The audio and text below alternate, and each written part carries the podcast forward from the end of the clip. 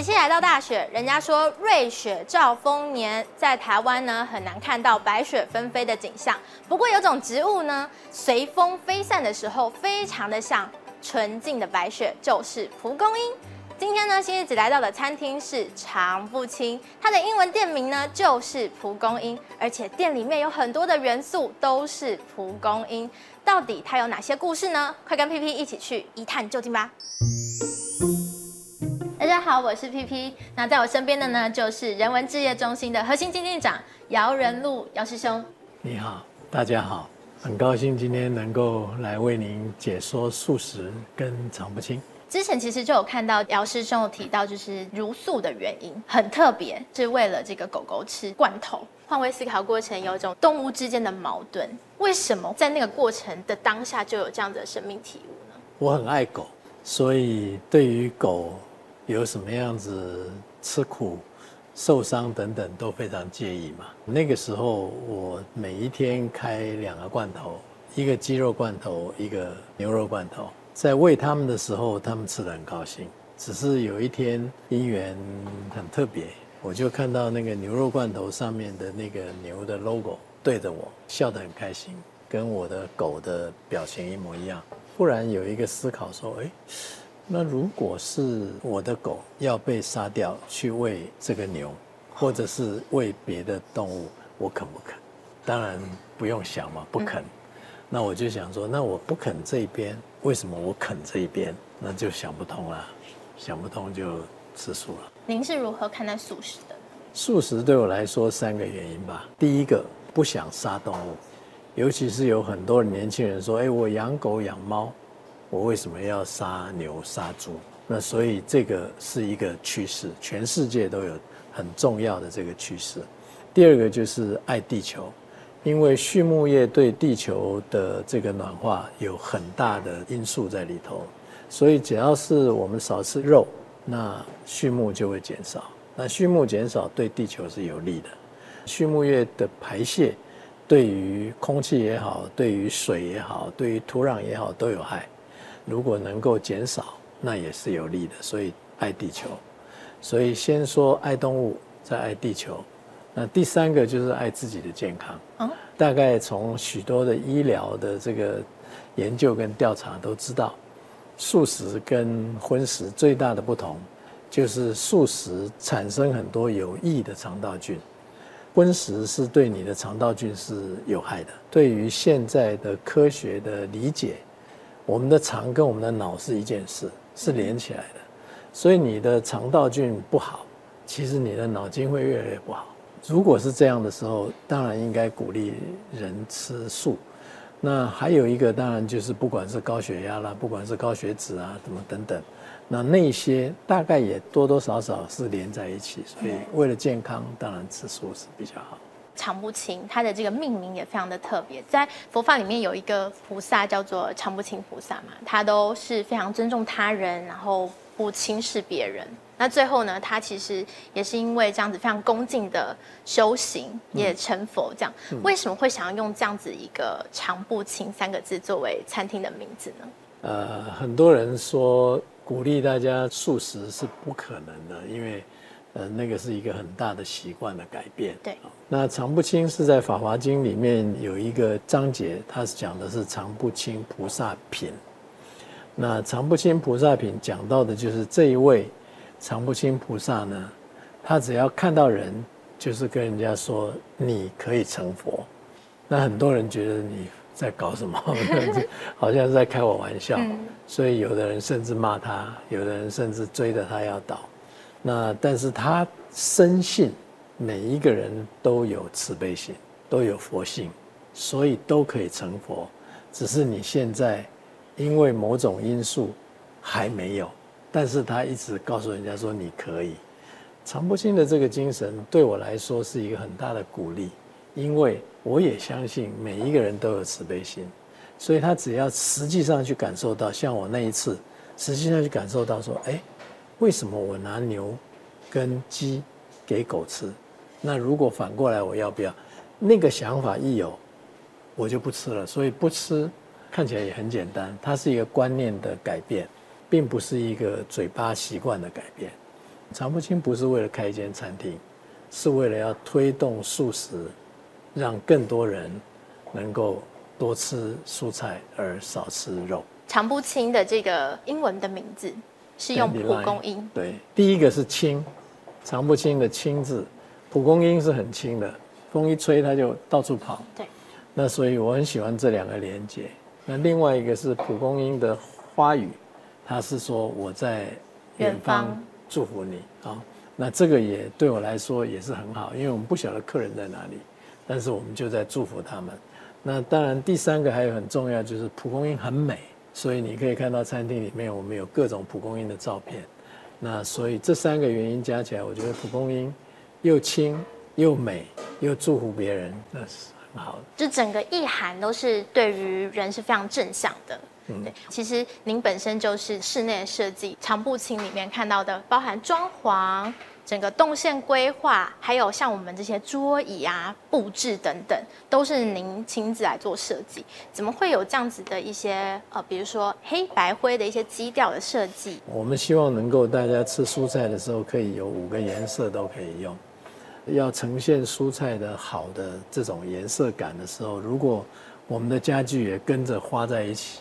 那一定就没有感觉了，所以我们希望环境是尽量的朴素，没有热闹的色调，整盘的这个素食才会看起来很有意思，更凸显整个菜色的样式。筹备餐厅其实花了大概一年的时间，这过不止一年哈，这过程有什么样的困难？人有二十难，所以什么东西都很难。什么都很难。您觉得最难的是什么？是人吗？还是餐厅的一些？我们前面的一段，第一段是我们想要推素。我们没有开过餐厅，啊，所以要知道怎么开餐厅，这是第一难。我们必须要先弄懂怎么开。那第二个呢，就是餐厅弄懂了，要开始做的时候，我们还要想说，那我们未来怎么经营？那经营是第二难，第三个呢？你就算能够经营个两个月、五个月都很好，可是你有可能经营两年、五年、八年吗？那这个又是第三难。那再接下来，如果我们开一个餐厅，那就这么几十个位置，我们怎么能推速呢？所以我们一定要让它扩大。所以我们的计划就是说，每一次大概就是开五个、开五个、开五个，全世界到处都开。哎，所以它不是这个餐厅，这个餐厅是第一个实验的餐厅，样板餐厅。那所以它未来会有很多餐厅。可是就算是你一个餐厅，每一个餐厅坐五十个人，你就算做了十个餐厅，你也只不过五百人嘛。所以我们常不清的下一阶段，就是希望能够跟企业合作，舒食的午餐盒。目标不是因为哦这样可以赚很多钱，而是说这样有很多人少吃肉。为什么没有想说，哎，请外面的人来进驻餐厅呢？最大的原因就是说，外面的人进驻餐厅，他需不需要赚钱？盈利为目的是是？他一定要。哦。所以他不会是像我们为了推素，我们很可能这里可以牺牲一点，那里可以牺牲一点，我们才有办法向前推嘛。那如果一切都是来算利润的时候，你有很多东西根本不会做。最重要的就是把你的使命做到。那我们的使命就是让大家少吃肉。对于人文置业，其实有世界级的这种鼓励跟勉励。那么对于常不清呢？第一个，大家一定会到有慈济在的地方的世界各地。哦那这个当然你要到世界各地，你不可能拿一种菜色到处去啊。你要到了喜欢吃辣的地方，你必须要辣，要有变化。那这个是第一个挑战。第二个挑战就是说，我们所有的这些做的素菜。跟所有的做菜的过程、买菜的过程、处理垃圾的过程，有没有办法真的做到爱护地球？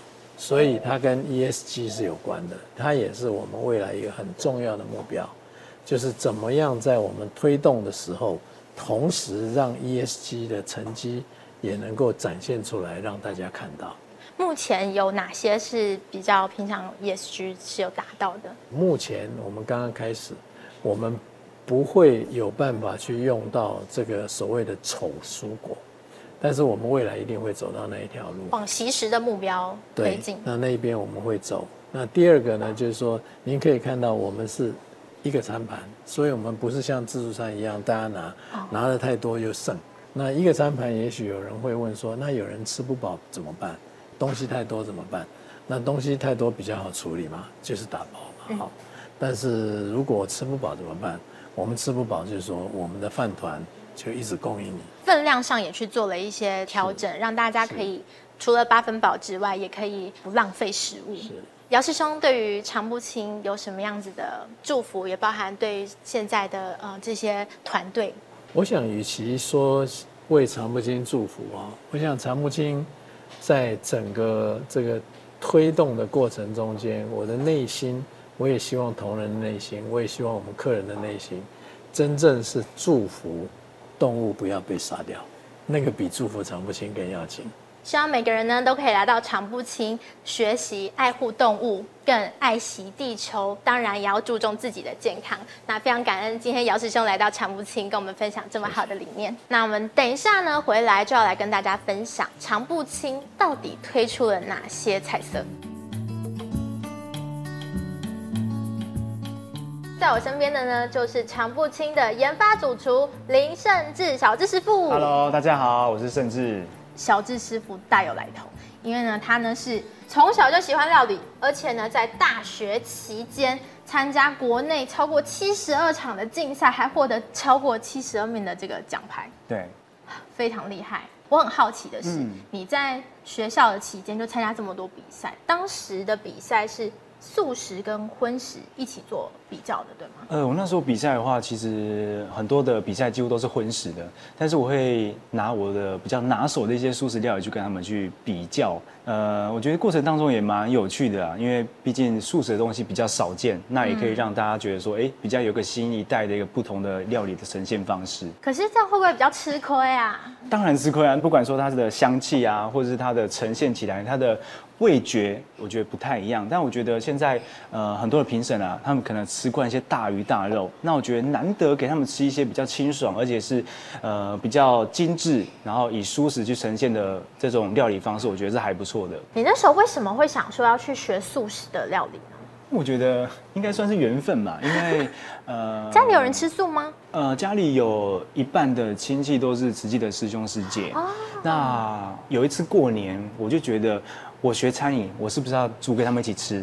那我就那时候也煮了大概五六道、七八道的一些素菜给他们吃，他们觉得哎很喜欢的。然后我就决定说，哎，我要去学这些素食的本科系，然后学更多的料理煮给他们吃。从小就很喜欢料理，嗯、然后中学的时候是学荤食的，对。后来大学才学素食，对。你那时候吃素了吗？我大学的时候还是吃荤，但是一毕业之后，呃，就到素食餐厅工作。然后那时候就让我渐渐的开始喜欢吃素。那早餐、中餐吃素，晚上也吃素的话，一整天的话都是没有碰到荤食。工作了大概三四年，我就觉得，哎，我是不是开始没有在吃肉的感觉了？我就顺顺的啊，顺顺的就就。就是肉就从这个世界上消失，就消失了。对，身为这个厨师嘛，应该是自己去买菜的嘛。对，因为你买菜的时候你都怎么买？呃，其实我蛮喜欢买菜的过程。有时候像我今天要买一个蔬菜，那我就会去跟我熟悉的呃老板去买，然后他会跟你打招呼说：“哎，今天又要去哪里忙啊？”我觉得他是一个早上跟你。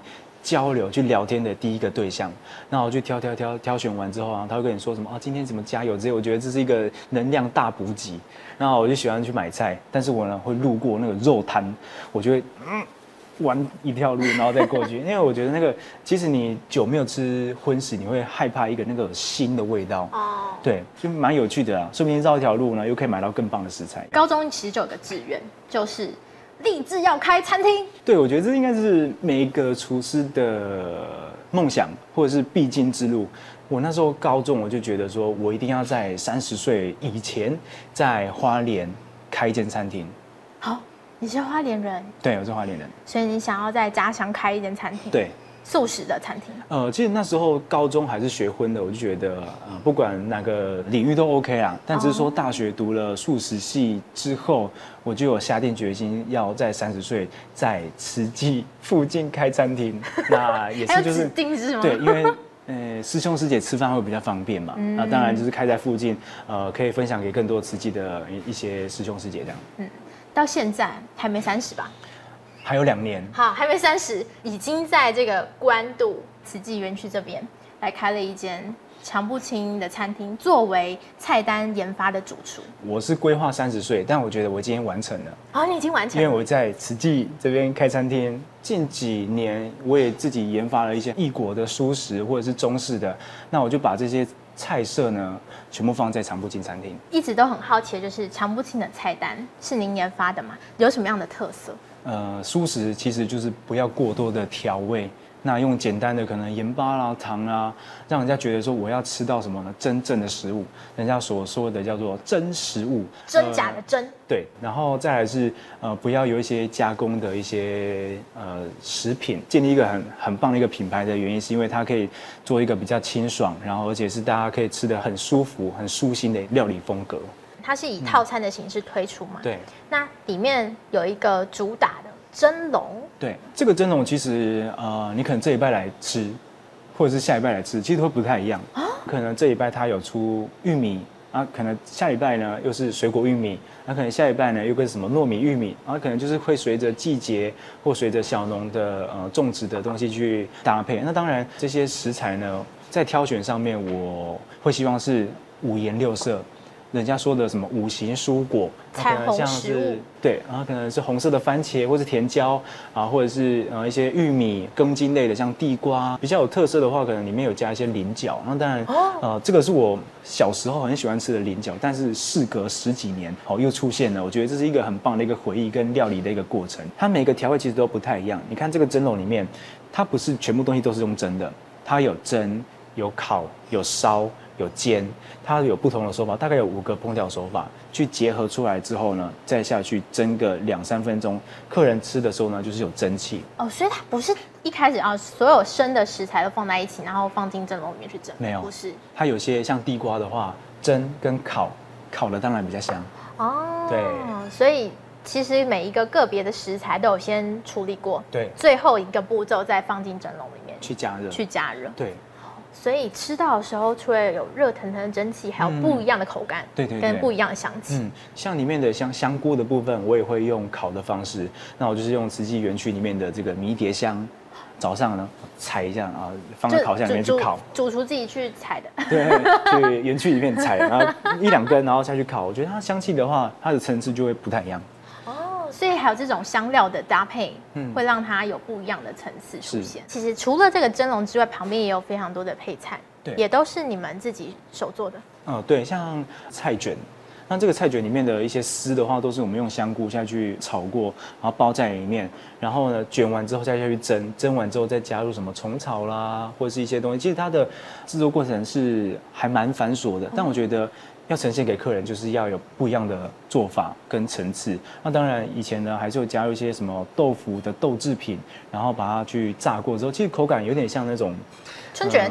呃，呃，春卷也有啊。当然，我之前用豆腐做的，像鹅啊的那种口感也有。哦，对。所以就是小智师傅的创意都发挥在这些料理里面。在研发菜色的过程里面，有没有困难的地方？从研发到啊，现在餐厅正式营运也大概研发了好几个月啦，研发了大概有将近大概一百道的料理，在最难的部分是它的组合跟配色。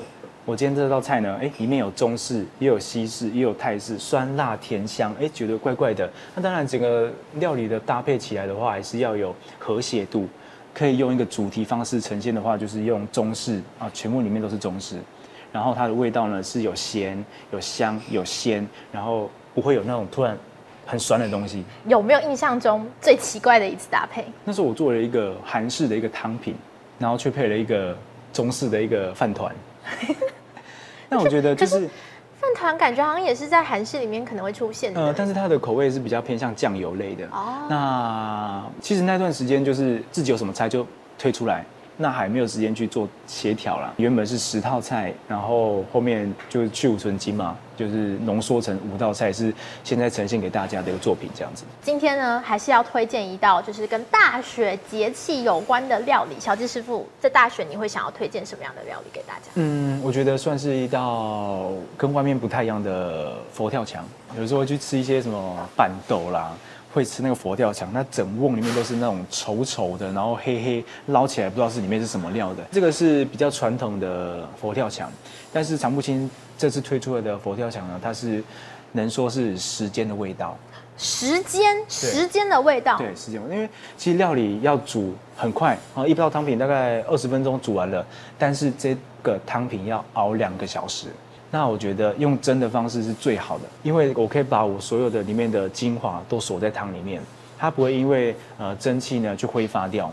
那也跟常布新的料理的主旨也一样，就是蒸食物，用蒸的方式来用蒸的蒸食物跟真实的真食物。对。希望大家都可以来到常不清，享用真食物，真实的食物也是用蒸笼蒸出来的食物，期待大家都可以吃的身心觉得很舒服。喜欢新日子的好朋友呢，别忘记 Podcast 才有完整版哦。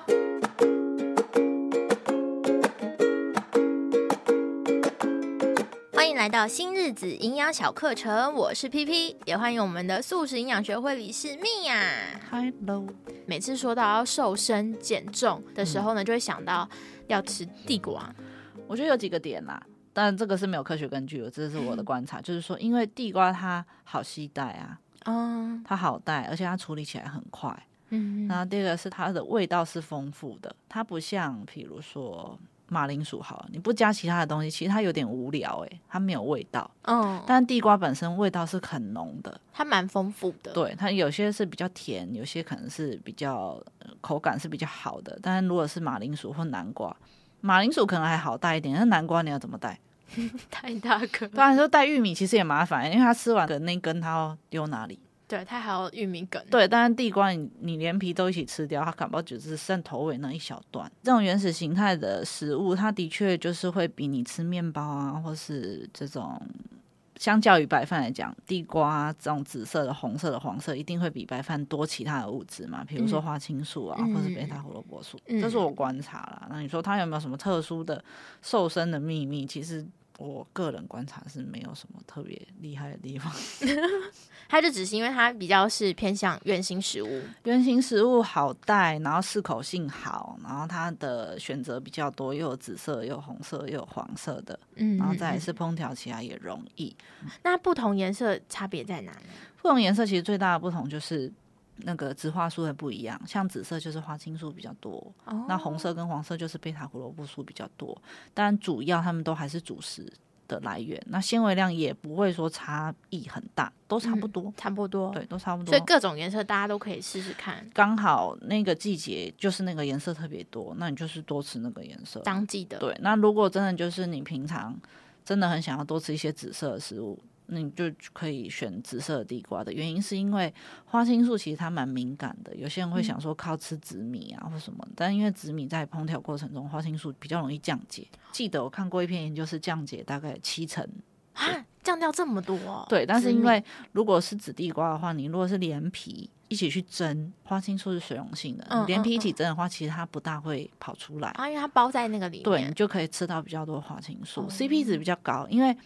葡萄啦、蓝莓啊，单价比较高，嗯，但紫地瓜相对起来是比较平易近人，哦，对啊，大家可以这样子去补充。嗯、那如果啊换成这种原型食物去吃的话，有没有什么样的吃法？如果是我建议个案的话，如果他平常习惯是吃一碗的饭，嗯、那他可以一半是换成，比如说地瓜，不管什么颜色，嗯，那另外一半，如果你真的很不喜欢吃饭，你可以换成豆类。比如说鹰嘴豆去拌地瓜，蛮好吃的，把它做成泥，对那种泥，哇，好像不错。对啊，切一些坚果钉进去啊，或什么的，就可以这样去做成你的主食的变化，好像不错。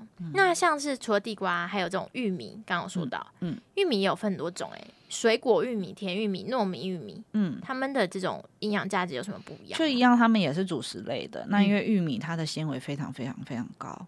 所以很多人在吃的时候，就是明天就会看到它，就跟金针菇一样。哦，对对对，所以 如果你选择要吃玉米的话，就是最好还是咬细一点，不然就会很容易胀气。嗯，然后刚刚提的水果玉米、甜玉米跟糯玉米，纤维量最低的是糯玉米啦。纤维量最低的是糯米玉米。对，糯米玉米，而且因为它口感比较软嫩，再加上它本身的淀粉组成的特性，它的升糖指数会稍微高一点哦，稍微高一点，但不是不能吃，也不是不好，只是跟另外两个比起来，你如果跟白面包比，它一定是没有那么夸张了。嗯嗯嗯。那糯米玉米就是比较适合那种没有血糖控制太严格的长辈或是小小朋友，因为它比较软嫩，纤维也比较低，嗯、对于他们负担比较小。嗯，那正常的话呢，像我们这种健康成人，其实你就是当季当令的喜欢吃都可以。嗯，那因为糯米玉米的特色是，它有时候也是就跟刚刚的紫地瓜一样，它有时候会有紫色的、紫色白色，就多少有一点点花青素这样的，多 多少啦，嘿，那就是多吃嘛，多样化。我觉得台湾人有一个很特殊的思考模式，他都只要最好的，嗯，然后不是第一的他都不要。可是食物它各有擅长的事情啊，所以其实就算是最好的，你应该也要吃一点不一样的。对啊，因为以肠道菌的角度来看好了，不同的肠道菌它有它各自喜欢的食物跟各自喜欢的植物多酚。如果你只偏向某一种饮食，你的肠道菌就会偏向某一个种类。嗯，但好菌是越多元越好。嗯，就像那妈妈都会叫你不要挑食啊，都要吃，对，也是有原因的啦。所以水果玉米跟甜玉米反而它的纤维质是比较高的，那它糖分会比较高吗？没有，差不多。糖分是差不多的，其实就是如果以碳水化合物来看的话是比较多。那你说啊，为什么它吃起来会比较甜？就是跟它的组成或是它的种植技术有关。之前好像有人问过我说，为什么现在的橘子越来越甜？那我那时候有去跟这种农业相关的人讨论，他说不是什么打什么制酸剂，他说不 是，他是说是因为技术改良让酸味下降，其实甜度是差不多的。那在糖分其实是差不多，除非是刻意培养那种糖度超高。哦、但如果一般的，为什么每次到发现好像没有那么酸，并不是它变甜，是它酸改良过了，酸变少了。哦，对啊，所以所以不用被它这个名字骗了。嗯，其实比起来的话，如果你没有特别一定要控制血糖，三种都是好的。但如果要控制血糖，就是糯米玉米可能量要去留意一下，也许水果玉米、甜玉米比较适合你。对，当然，如果你因为这样子，然后你一次吃三根四根，当然就会太多，都一样会超标。对啊，那因为水果玉米 它还是主食类啊，它不要因为有个水果就嗯嗯嗯就以为它是水果。它为什么会叫水果？所以它可以生吃。第二个是它的口感就是比较脆爽，比较清甜，所以它就给它一个这样子的名字。嗯嗯，对。好，不要误会喽。嗯、还有呢，就是刚刚有说到很多的这种圆形食物，其实除了地瓜、玉米啊，也有这种像芋头、南瓜、马铃薯、山药。这些也都算是主食淀粉，主食淀粉对不对？对。如果每餐都换成它们可以吗？如果你不不排斥的话，可以啊。就是如果跟白饭比起来，呃，跟白饭或是糙米饭那些比起来的话，就是呃，如果你真的三餐都可以做到这么多的变化，我觉得是很好的。嗯，对。但是我相信应该没有人有这种条件了，因为这还蛮花时间的。对。对啊，这不是那么容易的事情，而是说，假设今天一样又回到你去夹自助餐什么的，如果今天台面上有蒸马铃薯，或是有时候会有蒸南瓜嘛，或是蒸芋头，那你就是可以，如果平常是吃大碗的饭，你就点成是小碗，然后它的量呢，一般就是一碗装满差不多。那如果你就是因为大碗大概就是一碗装满嘛，那你就是饭改成点小碗，剩下的半碗量你就可以吃一些。地瓜啊、马铃薯啊这些，去当成你的主食来源，但他们都会超过那个碗怎么办？怎么看？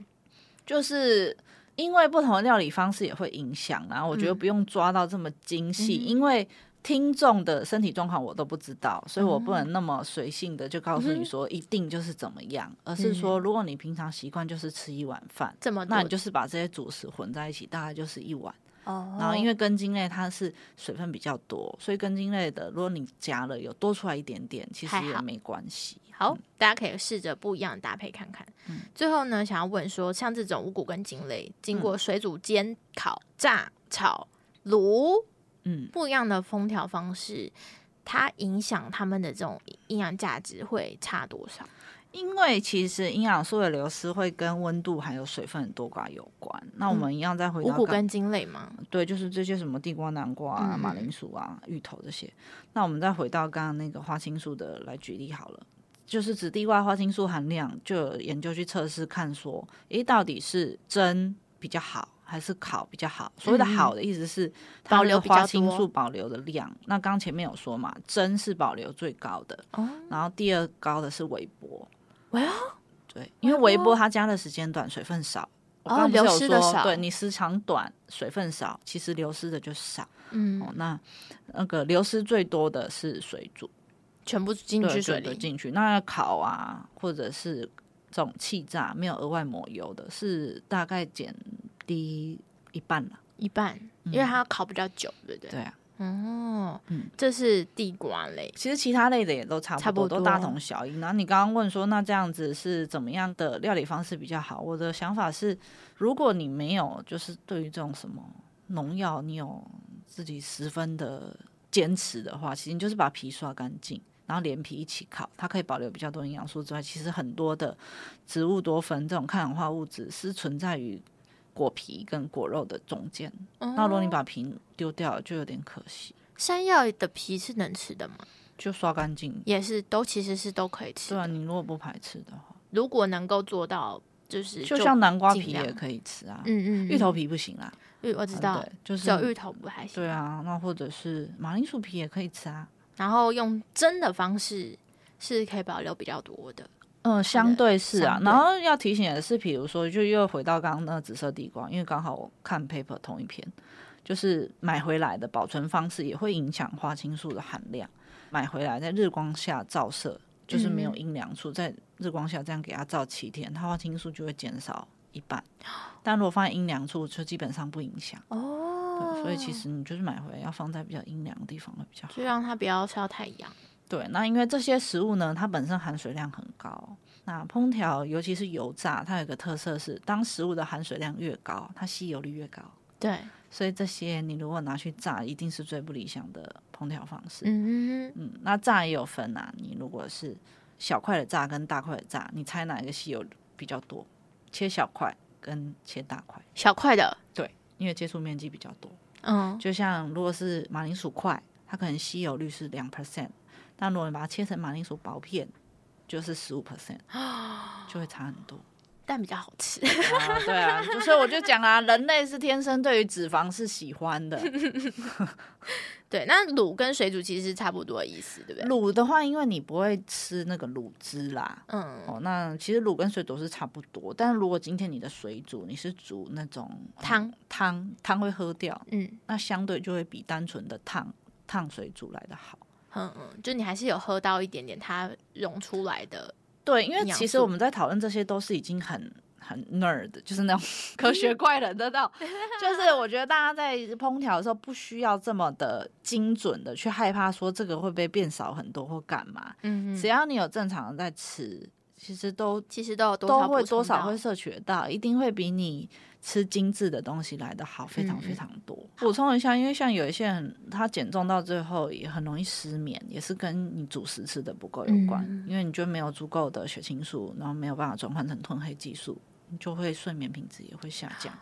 对，所以大家睡不好，搞不好是因为你淀粉没吃到。对啊，心态还是最重要的啦。好，嗯、那希望我们大家都不要再误解我们的淀粉了。其实淀粉是一个好东西，如果你不吃它，你会变得暴躁不开心。吃它，吃对，量对，每一餐均衡饮食才会让我们更健康。所以大家可以多留意一下自己吃的东西到底是长什么样子呢？欢迎拍照留言在底下告诉我们。